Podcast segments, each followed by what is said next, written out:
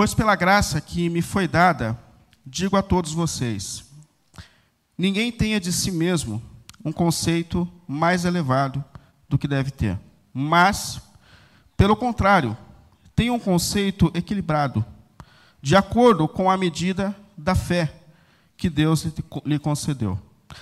Assim como cada um de nós tem um corpo com muitos membros, e esses membros não exercem todos a mesma função, assim também Cristo, assim também em Cristo nós, que somos muitos, formamos um corpo, e cada membro está ligado a outro, ou todos estão ligados uns aos outros.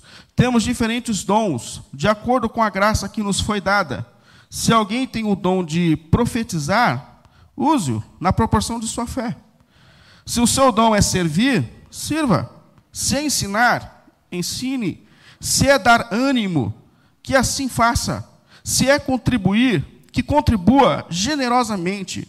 Se é exercer liderança, que a exerça com zelo. Se é mostrar misericórdia, que o faça com alegria. Amém? Vamos orar?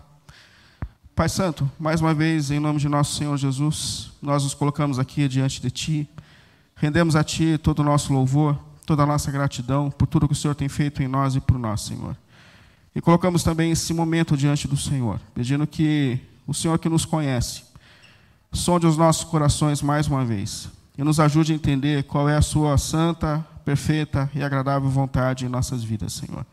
Fale as nossas mentes, dirija os nossos corações, colocamos-nos à mercê da Sua vontade, Senhor. Queremos ouvir a Sua voz. Em Cristo Jesus, nós te pedimos. Amém e amém. Pode sentar, por favor.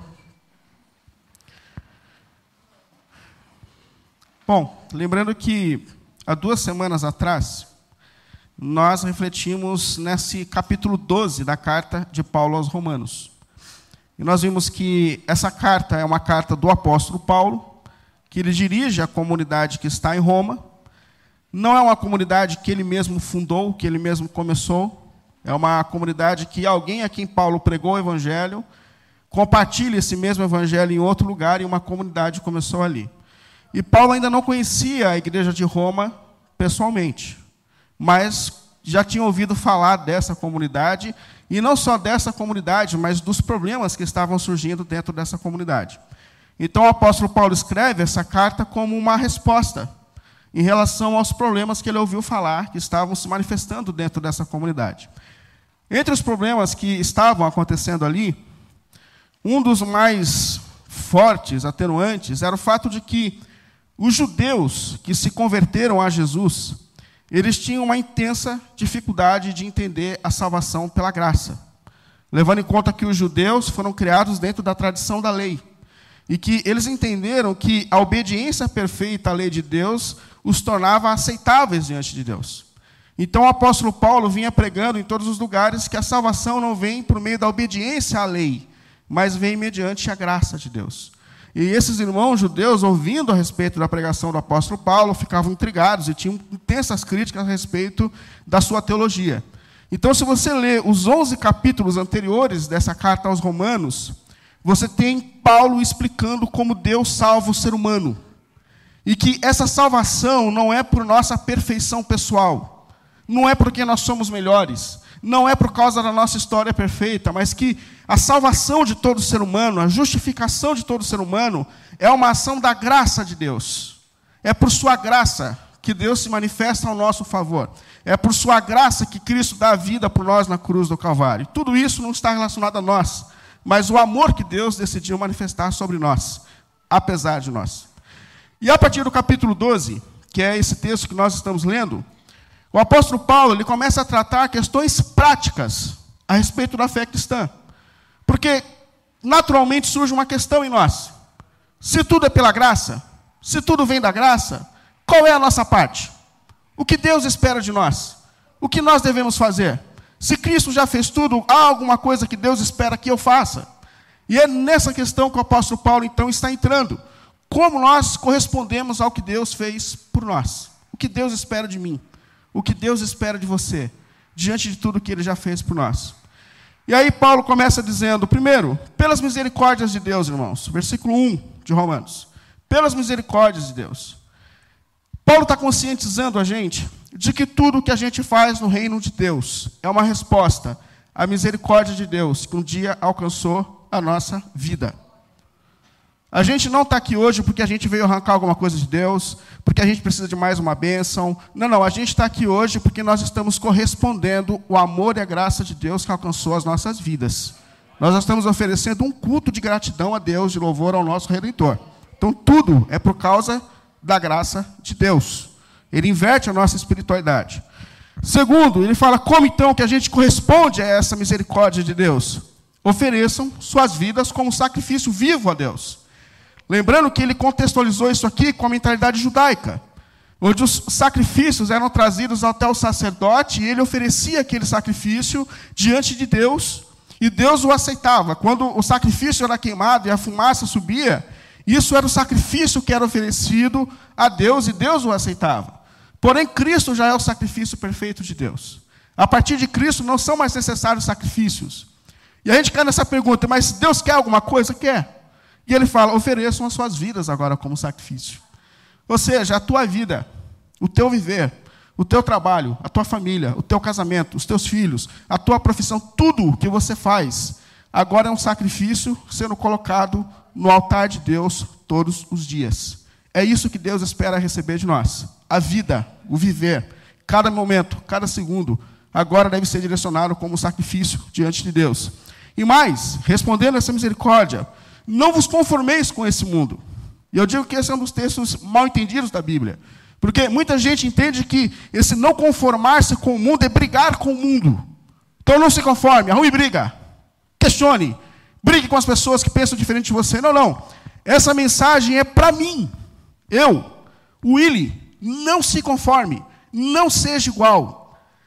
Lute para que você seja transformado. Não tome a forma Percebe? Você é discípulo de Jesus. Os valores da sua vida se organizam a partir do reino de Deus. Então, esse não conformar-se começa em mim. E não nas lutas externas que eu luto. Mas começa em mim. Você é a luz do mundo. Você é o sal da terra. A sua vida, organizada a partir dos valores do reino de Deus, te faz um inconformado. Essa é, é isso é antes tudo que Deus está dizendo. Então não vos conformeis, não ganhe forma, não se torne apenas mais um, mas lute. E Paulo continua: e trabalhe para a renovação da vossa mente. Ou seja, todos nós viemos do mesmo lugar. Todos nós viemos de uma semente corrompida. O pecado não afetou só um grupo. O pecado afetou toda a humanidade. E mesmo sem perceber, a nossa vida se organizava a partir dos valores desse mundo. Mas agora nós pertencemos a Deus, ao reino de Deus. E as nossas vidas não se organizam mais aquilo que o mundo chama de sucesso, mas aquilo que o rei chama de sucesso. Nós temos que ser grandes aos olhos do nosso Senhor. Essa é a nossa missão. Portanto, trabalhe para que a mentalidade seja transformada, não mais alinhada pelos princípios e valores dessa sociedade, mas agora alinhada pelos valores do reino de Deus. E é interessante que Paulo termina essa fala dizendo assim: Façam isso para que vocês possam, sejam capazes de experimentar e comprovar a boa, agradável e perfeita vontade de Deus. Percebe? Há algo a ser experimentado, há algo a ser vivido. E Deus está dizendo: entre por esse caminho, para que você possa experimentar a vontade de Deus acontecendo na sua vida e através da sua vida. E na continuidade desse capítulo 12 da carta aos Romanos, Paulo fala de atitudes práticas para que a gente experimente da vontade de Deus nas nossas vidas. O que eu devo fazer então? De forma prática, Paulo. O que, que deve mudar na minha vida? O que, que eu devo repensar? O que, que é essa renovação da mente? Qual é esse novo posicionamento que eu devo ter diante da vida e das circunstâncias para que eu possa desfrutar e experimentar a boa, perfeita e agradável vontade de Deus na minha vida? Paulo dividiu aqui, no resto dessa carta, eu queria expor, se Deus permitir, hoje e no próximo sábado, os caminhos para que a gente possa experimentar a boa, perfeita e agradável vontade de Deus em nossa vida. E é interessante que ele começa falando que tudo começa na nossa comunidade. Que esse experimentar da vontade de Deus começa na vida comunitária, começa na igreja. Porque, diferente do que algumas pessoas pensam, não há vida com Deus sem comunidade. Não há vida com Deus sem comunidade. Todo servo de Deus está servindo, antes de tudo, a Deus dentro de uma comunidade, enfrentando os desafios da comunidade. Portanto, Paulo fala: como que você pode experimentar a vontade de Deus servindo na comunidade, fazendo parte de uma comunidade? E a primeira coisa que ele fala é: tenha humildade. Tenha humildade. Se você olhar de novo aí para o versículo 3, eu queria que você olhasse. Paulo começa falando sobre isso. Paulo começa dizendo assim: pela graça que me foi dada, pela graça de Deus que me foi concedida. Percebe que Paulo está fazendo uma coisa aqui. Paulo ele sabe que todo dom que ele recebeu, toda a capacidade que ele recebeu para servir no ministério, veio pela graça de Deus, pela graça que me foi dada. E a gente tem que levar em conta que Paulo foi um homem extraordinário. Paulo foi um homem extraordinário. O apóstolo Paulo é o maior missionário da história da igreja. O apóstolo Paulo é o maior escritor do Novo Testamento. Através do apóstolo Paulo, Deus curou pessoas. Através do apóstolo Paulo, Deus começou as comunidades mais importantes daquele tempo. Portanto, Paulo é um homem extraordinário, é um homem que foi usado de uma maneira tremenda. Sem dizer que Paulo é o maior teólogo de todos os tempos. Até hoje a gente fica lendo as cartas de Paulo e numa sala de teologia tentando entender o que Paulo disse, de tão profundo que ele foi. Mas Paulo reconhece que tudo que ele fez no reino veio por causa da graça de Deus sobre a sua vida. Ou seja, ele está dizendo para mim e para você: tudo que eu fiz, tudo que eu faço, foi concedido por Deus. Foi Deus que me deu esse dom. Foi Deus que, mediante a sua graça, quem me capacitou para que eu pudesse servir no reino de Deus. Isso não é de mim, isso é dele. Isso é dele, isso vem dele. E ele fala assim: agora eu digo a todos vocês, ou seja, a cada um de vocês, a cada um de vocês, ninguém tenha de si um conceito mais elevado do que se deve ter. Em outras palavras, ninguém pense de si mais do que deve pensar. E essa questão ela se aplica diretamente a essa comunidade a quem o Paulo está escrevendo. Por quê? Porque ela era formada por esses judeus. E os judeus olhavam para os romanos convertidos dentro da, da própria comunidade, da mesma comunidade, e falavam: quem são esses caras, velho? Não, sério mesmo. Perdido, velho do mundo tudo bagunçado, não conhece nada da lei de Deus. A gente cresceu, a gente cresceu na lei. A gente tem recebido as promessas desde o começo. Foram os nossos pais que viram o mar vermelho se abrindo. Foram os nossos pais que receberam a lei de Deus, os dez mandamentos. A gente é parente dos caras. Você entende? A gente, a gente é o povo de Deus, a gente é o povo eleito, a gente é o povo escolhido, a gente cresceu na igreja, a gente é filho de pastor, velho. Que, que, que sujeito que se converteu aqui acha que é o cara dentro da igreja? Então, existia um olhar de arrogância do judeu em relação ao romano. Pois esse cara era perdido. Se converteu agora, quer mandar, quer assumir departamento da igreja. Meu Deus do céu, quem é esse cara? Mas, ao mesmo tempo, o pensamento romano não era humilde.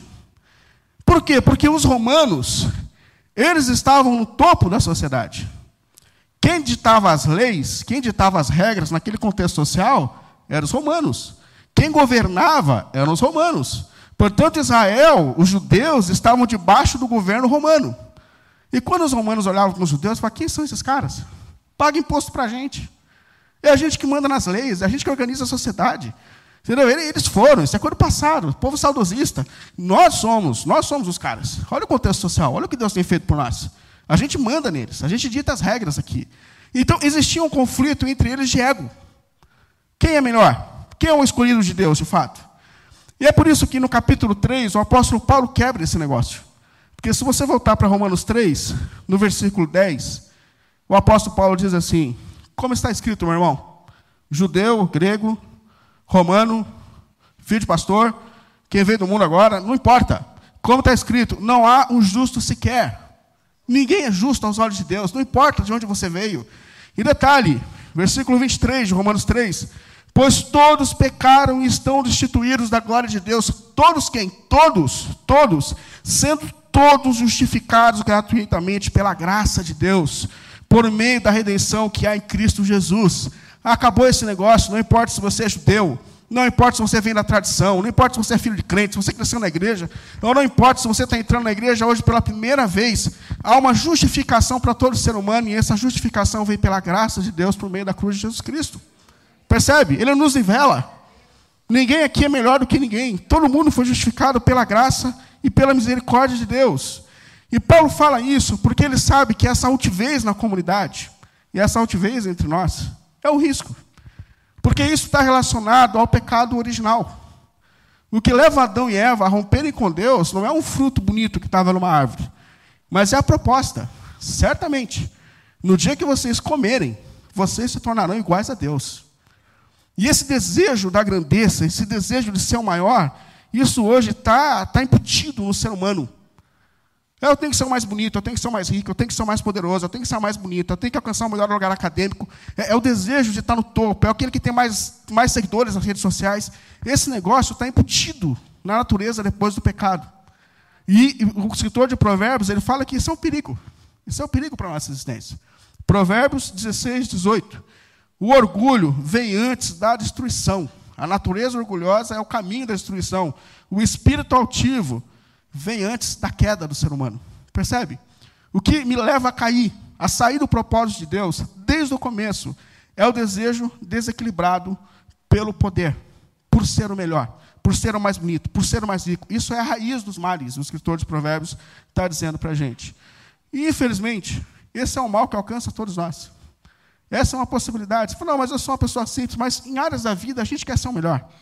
A gente tem essa natureza.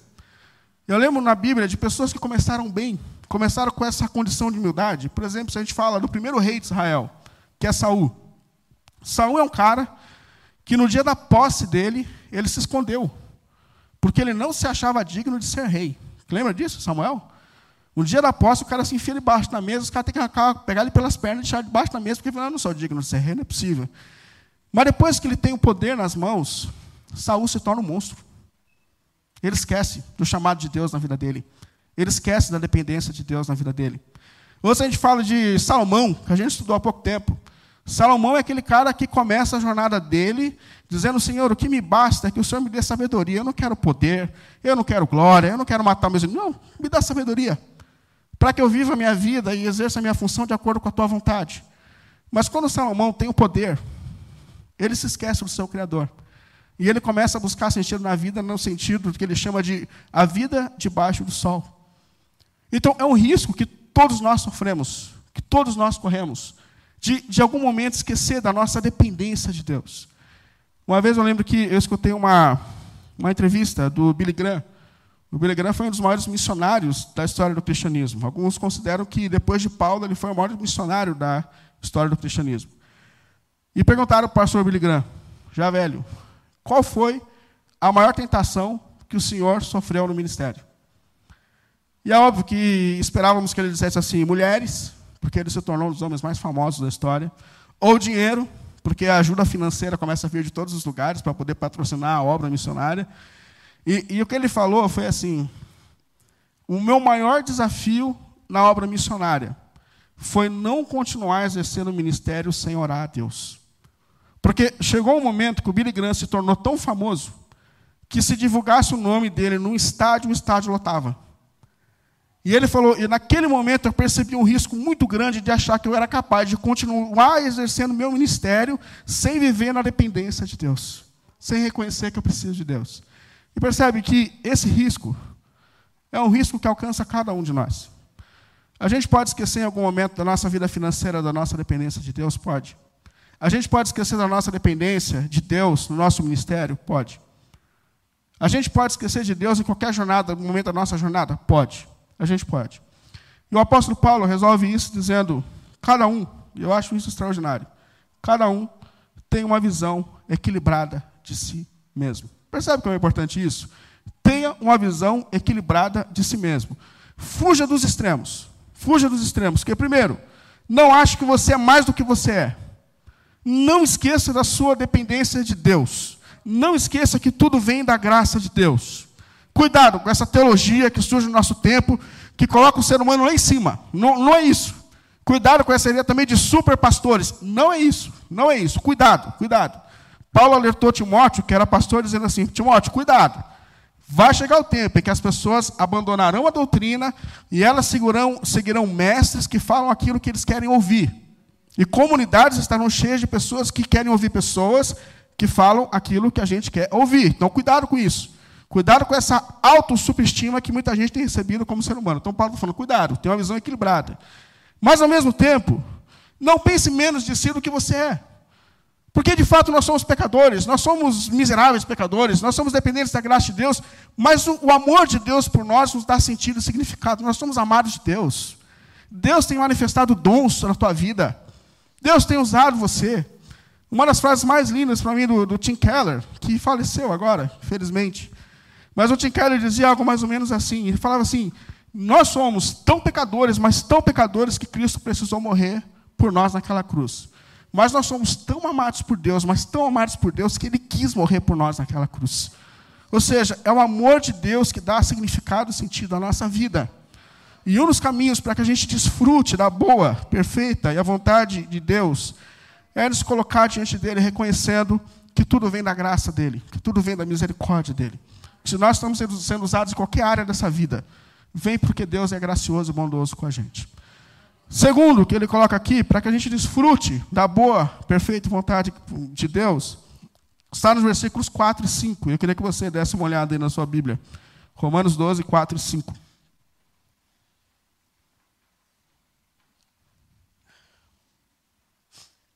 Assim, como cada um de nós tem um corpo com muitos membros, e esses membros não exercem todos a mesma função, assim também em Cristo nós somos muitos, formando, formamos um corpo. E cada membro está ligado a todos os outros. Percebe que Paulo faz uma analogia aqui, que normalmente ele faz em quase todas as suas cartas, quer fazer a gente pensar a igreja como um corpo, como o meu corpo. E é interessante que o corpo, ele tem órgãos que são mais essenciais e órgãos que são menos essenciais. Se o meu coração parar de bater, eu morro. Se cortar esse dedo aqui, eu não morro. Mas eu vou te falar, alguém está disposto a perder um dedinho hoje? Ninguém está disposto a perder um dedinho hoje. Eu digo que o único órgão do corpo que a gente quer perder é a gordura, o resto a gente quer que fique exatamente onde está. Mas Paulo faz a gente pensar dessa forma, onde ele fala: vocês são membros uns dos outros. Olha a profundidade disso, meu irmão. Vocês são membros uns dos outros.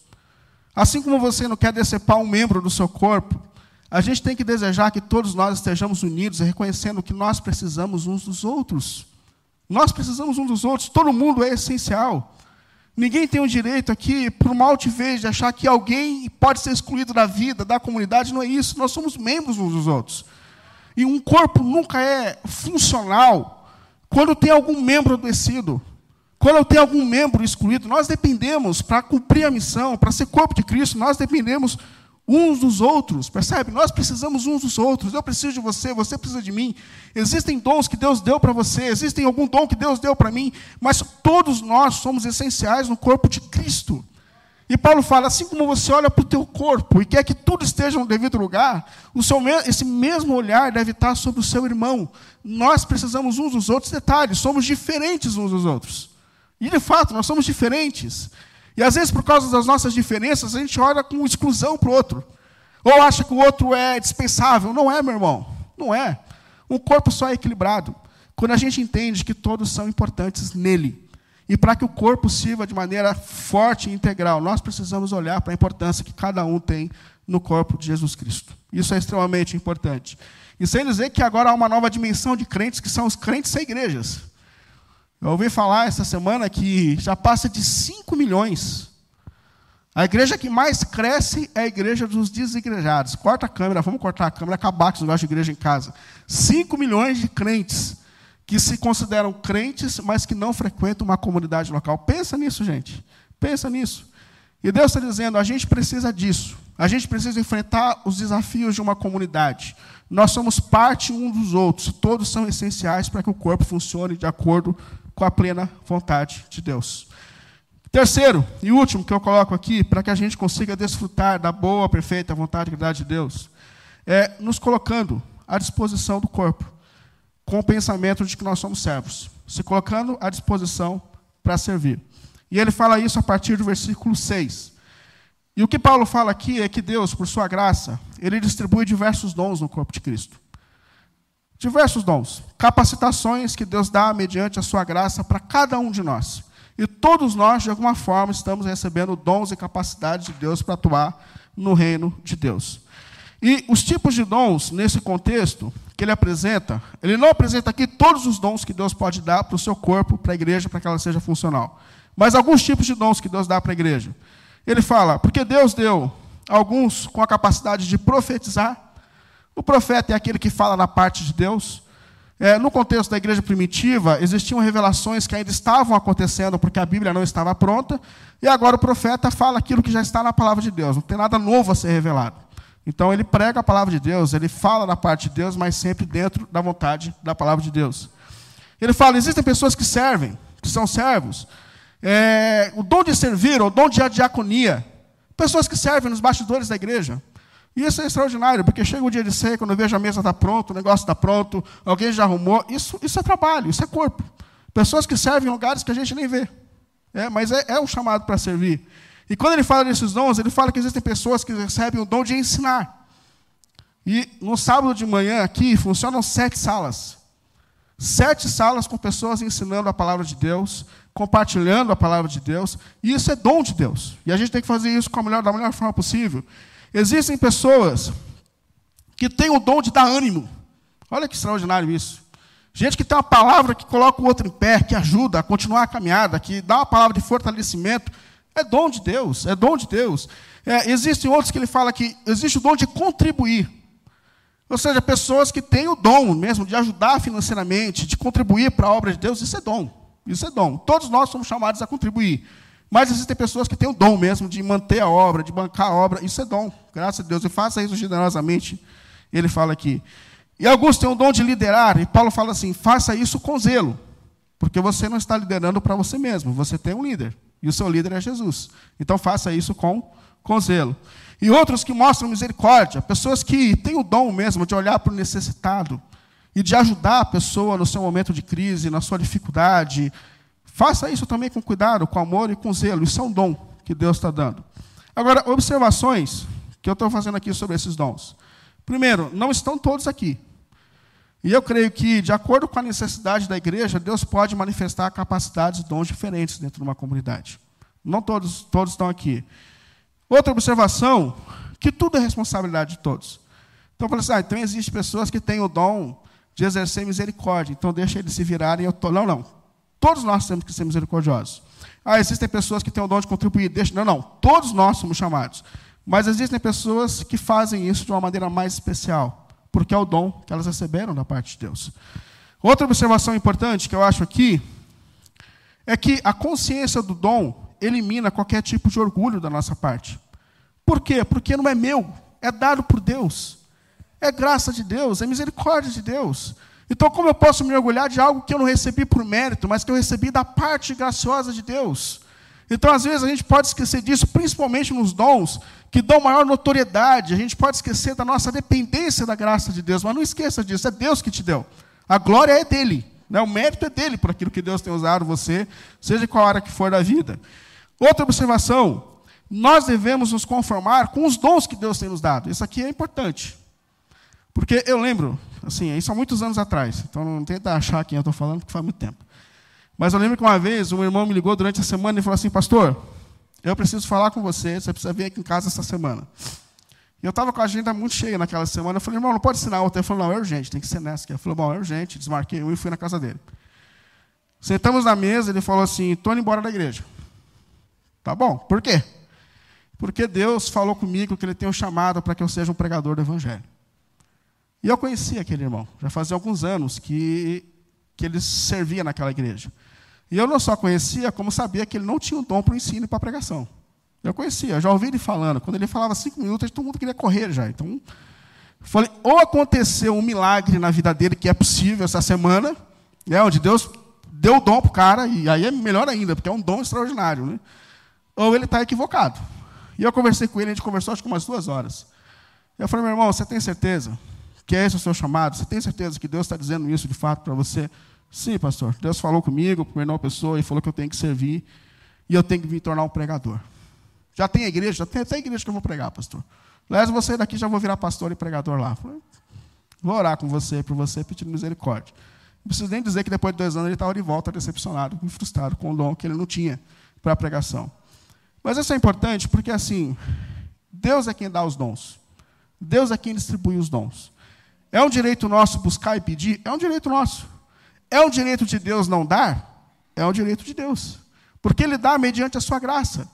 E a gente tem que aprender a se conformar e perceber que nem todos os dons nós recebemos e que aquilo que Deus tem colocado nas nossas mãos é esse a qual nós nos dedicamos com toda a nossa força. Mas é Deus quem distribui. E a gente tem que aprender a se conformar com isso. Uma outra, terceira e última observação que eu faço a respeito desses dons, para que a gente sirva na comunidade, para que a vontade de Deus se cumpra na nossa vida, é que, de fato, nós devemos buscar de Deus qual é a vontade dele para a nossa vida na comunidade que ele tem nos chamado para servir. Busque de Deus. Fale com Deus. Senhor, de que maneira o Senhor quer me usar? Em que área o Senhor quer me usar? Onde o Senhor tem me chamado para servir no corpo de Cristo? À medida que Deus me chamou, eu sei que existem dons que Deus tem colocado na minha vida, sim. E cabe a mim me colocar diante dele, dizendo: Senhor, aonde o Senhor precisa de mim?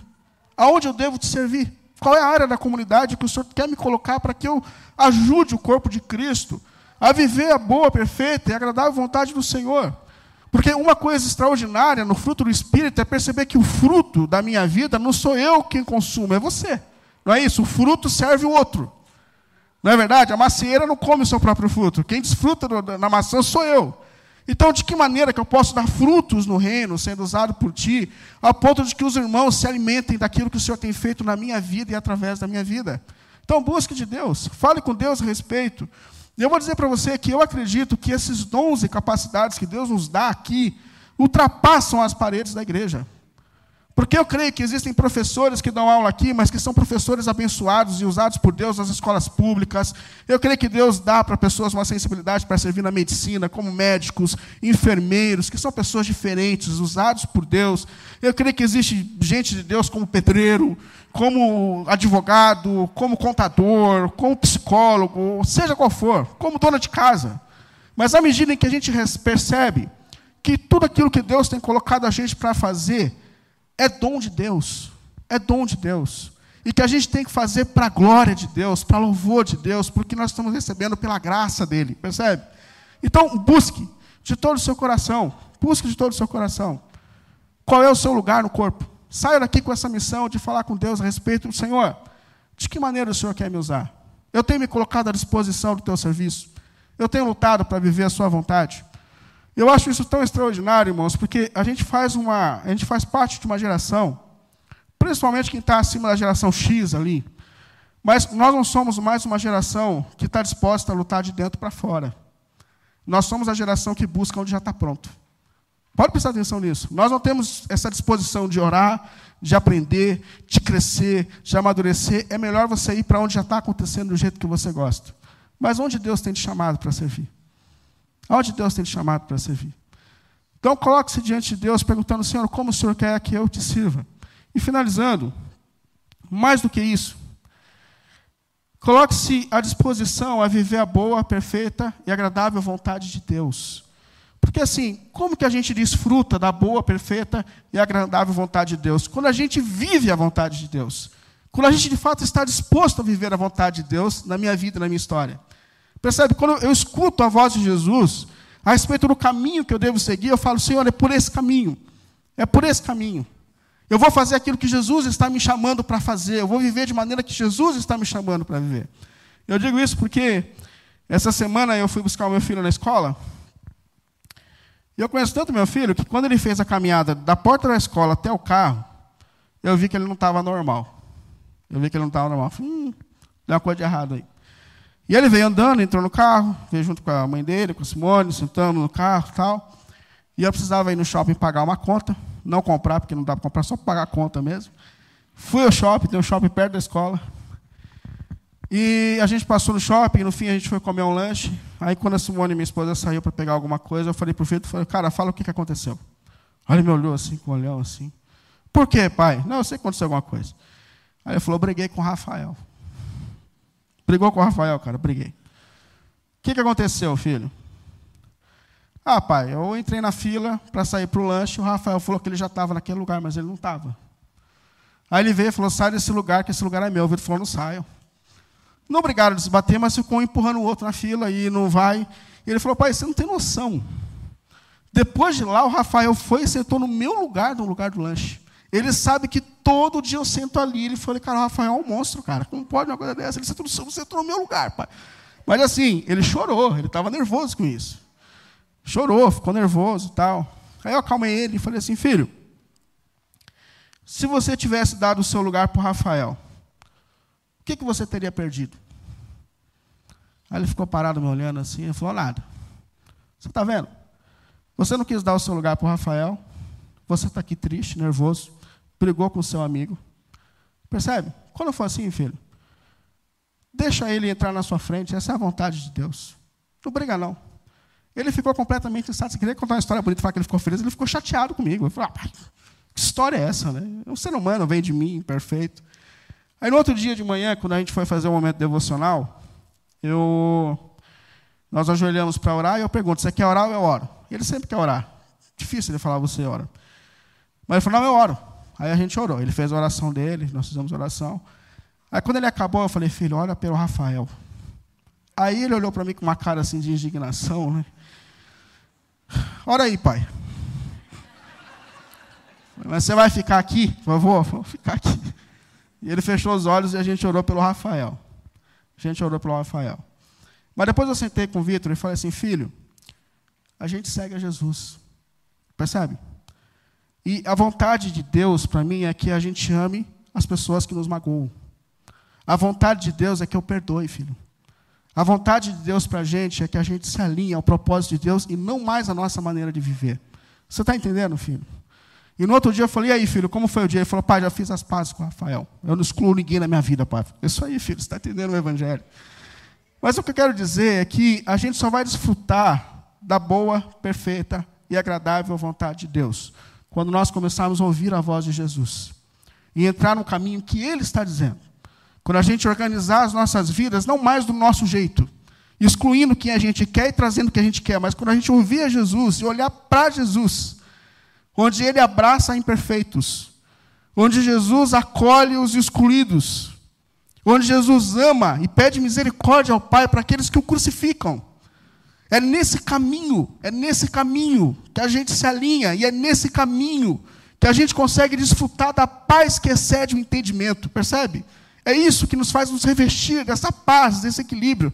Quando a gente escuta a Jesus e deixa com que as nossas vidas se alinhem a partir da vontade de Jesus. A minha oração a Deus é que eu e você, nós sejamos esse sacrifício vivo diante de Deus. Que a gente tenha essa disposição de crucificar o nosso ego, o nosso eu, para que a vontade de Deus se realize nas nossas vidas, porque foi isso que Cristo fez por nós. Ele abriu mão de si, da sua divindade, e entregou-se naquela cruz por nós, para que nós fôssemos redimidos. E essa mesma voz agora está sobre mim e sobre você, dizendo: vamos pelo mesmo caminho. Vamos pelo mesmo caminho. Como eu fiz, agora é a sua vez. Eu oro ao Senhor para que o nosso coração, revestido do poder do Espírito, tenha condição de se dispor a viver a boa, perfeita e agradável vontade de Deus em nossas vidas. Amém? Vamos ficar em pé? Vamos cantar mais um louvor.